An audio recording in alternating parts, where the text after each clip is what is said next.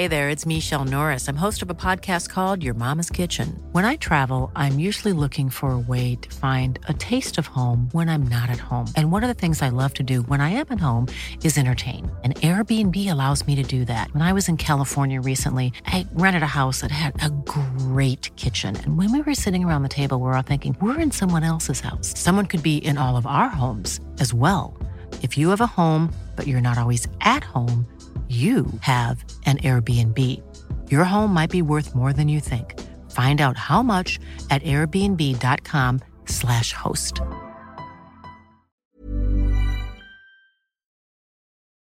El Valle del Tesoro. Historia basada en la experiencia de Octavio Campos. Escrito y adaptado por Tenebris para relatos de horror.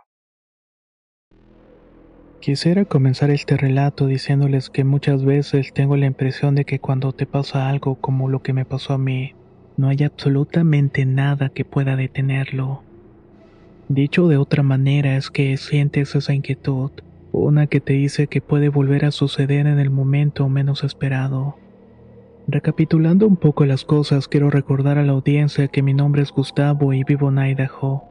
Si algunos recuerdan, viví algo bastante extraño una ocasión en la que fui al trabajo y de alguna forma regresé en el tiempo.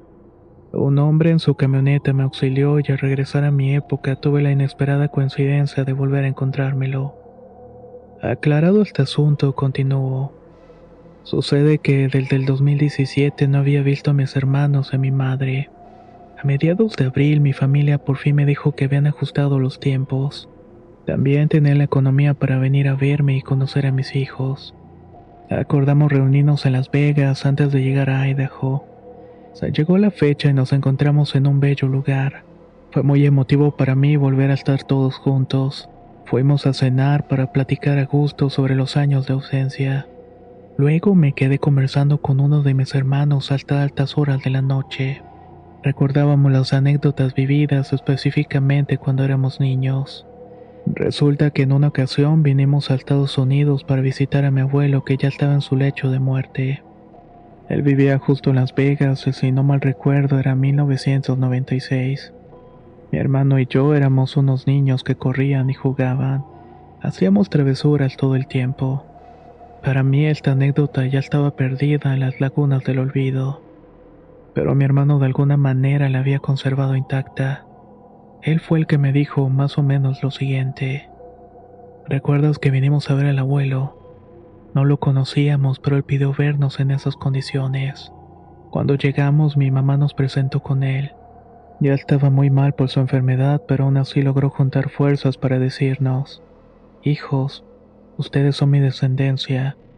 Van a ser prósperos en esta tierra. La verdad yo no entendía qué quería decir eso y tú tampoco. Sin embargo, cuando estábamos en el patio que está en la parte delantera de la casa, recuerdo que vimos a dos hombres que fueron interceptados por otros dos. Estos hombres estaban vestidos como testigos de Jehová. Los otros dos vestían de un modo que me pareció muy extraño. Ni tú ni yo le dimos importancia y continuamos jugando. Pero recuerdo que esos hombres se quedaron platicando justo en la banqueta de enfrente. Me dio la impresión de que estaban discutiendo. Al cabo de unos minutos los hombres bien vestidos se fueron y únicamente quedaron los otros dos.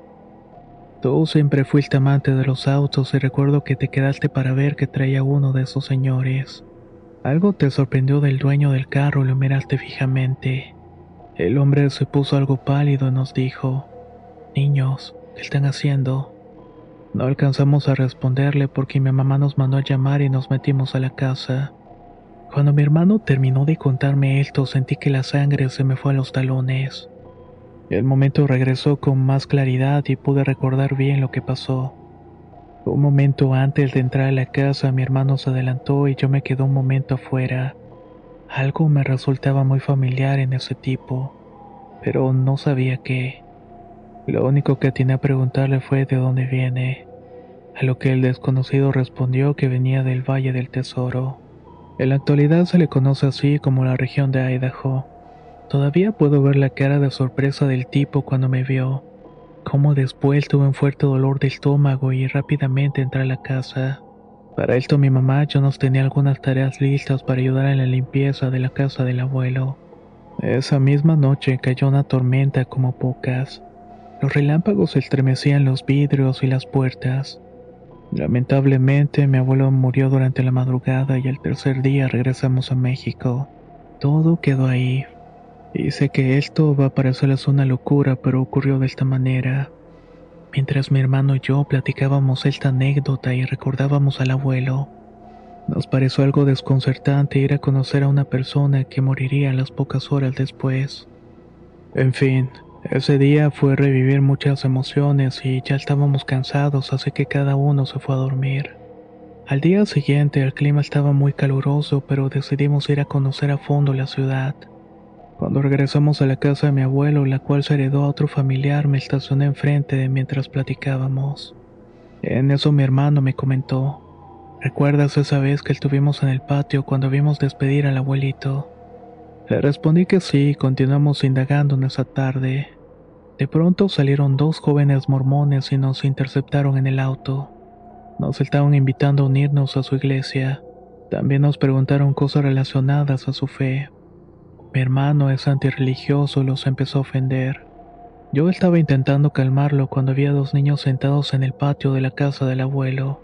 Me quedé totalmente congelado al comprobar que esos niños éramos nosotros. No podía creer que los estuviéramos viendo muchos años después. Cuando los mormones se fueron, le dije a mi hermano, mira, ya te diste cuenta. Él también se quedó perturbado sin saber qué decir o hacer. Incluso noté que le faltaba el aire para respirar. No teníamos la menor idea de cómo actuar en esa situación. Entonces solté lo primero que se me ocurrió que fue decir que estaban haciendo niños. Uno de ellos me preguntó de dónde vienen. No había ninguna duda. Ese niño era yo. Vengo del Valle del Tesoro. Contesté e intenté moverme para acercarme al niño que estaba paralizado. A un nivel inconsciente la impresión me afectó tanto que me desconectó por un momento de la capacidad motriz. Lo que pasó después fue que nuestra madre los llamó y los niños se metieron a la casa. Cuando volteé a ver a mi hermano me di cuenta que estaba tirado en medio de la calle. Me costó mucho trabajo mover mis extremidades, pero cuando pude lo ayudé a sentarse. Él no paraba de repetir que esos niños éramos nosotros dos. Estuvimos un rato afuera asimilando la situación hasta que nos sentimos un poco más tranquilos. Ya más recuperados entré en la casa buscando a los pequeños. Mi mamá me dijo que ahí no había entrado nadie y que solamente estaban mis tíos. A mis hijos se lo había llevado una prima y también a mi hermano el menor. Regresó a la calle para ayudar a mi hermano a entrar. Cuando mi mamá lo vio se quedó muy espantada por su condición, pero no pasó de ahí. Un par de días después nos fuimos a Idaho. Estuvimos juntos unos días más y se regresaron a México. Esta sería la segunda falla de realidad que he experimentado. Y algo me dice que no va a ser la última. Si llego a toparme con alguna de estas fallas o cruces de dimensiones se los haré llegar. Estos sucesos desafían cualquier pensamiento lógico que pueda explicar cómo es que ocurren, y aún sigo pensando cómo es que se dan estos hechos. Pero tal vez nunca vaya a encontrar una respuesta lógica.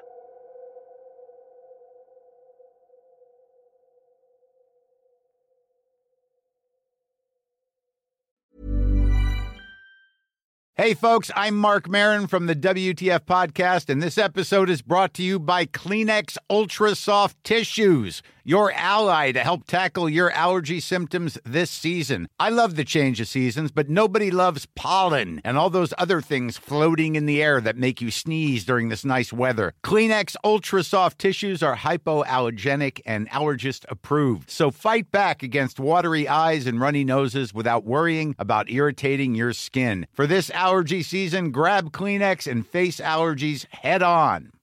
How would you like to look five years younger? In a clinical study, people that had volume added with Juvederm Voluma XC in the cheeks perceived themselves as looking five years younger at six months after treatment. Look younger, feel like you. Add volume for lift and contour in the cheeks with Juvederm Voluma XC. Reverse signs of aging by adding volume to smooth laugh lines with Juvederm Volure XC. For important safety information and to find a licensed specialist, visit juvederm.com. That's J U V E D E R M.com. Not for people with severe allergic reactions, allergies to lidocaine, or the proteins used in Juvederm. Common side effects include injection site redness, swelling, pain, tenderness, firmness, lumps, bumps, bruising, discoloration, or itching. There's a risk of unintentional injection into a blood vessel, which can cause vision abnormalities, blindness, stroke, temporary scabs, or scarring. Talk to a licensed specialist to find out if it's right for you.